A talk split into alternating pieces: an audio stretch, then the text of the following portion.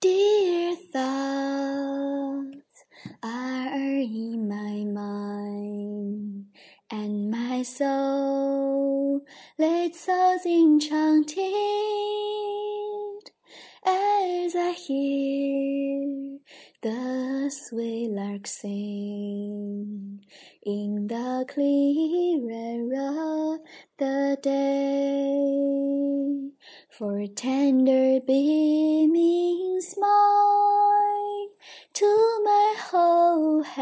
has been granted,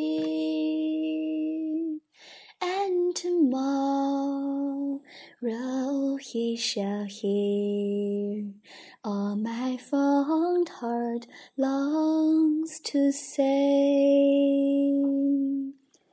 I will tell him all my love, all my soul's pure adoration,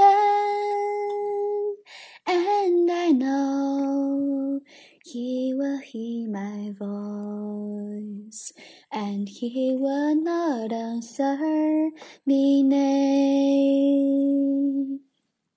It's this that gives my soul all its joyous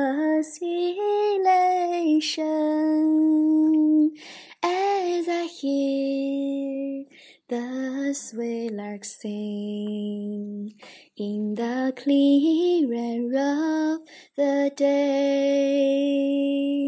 It's this that gives my soul all its joyous elation as I hear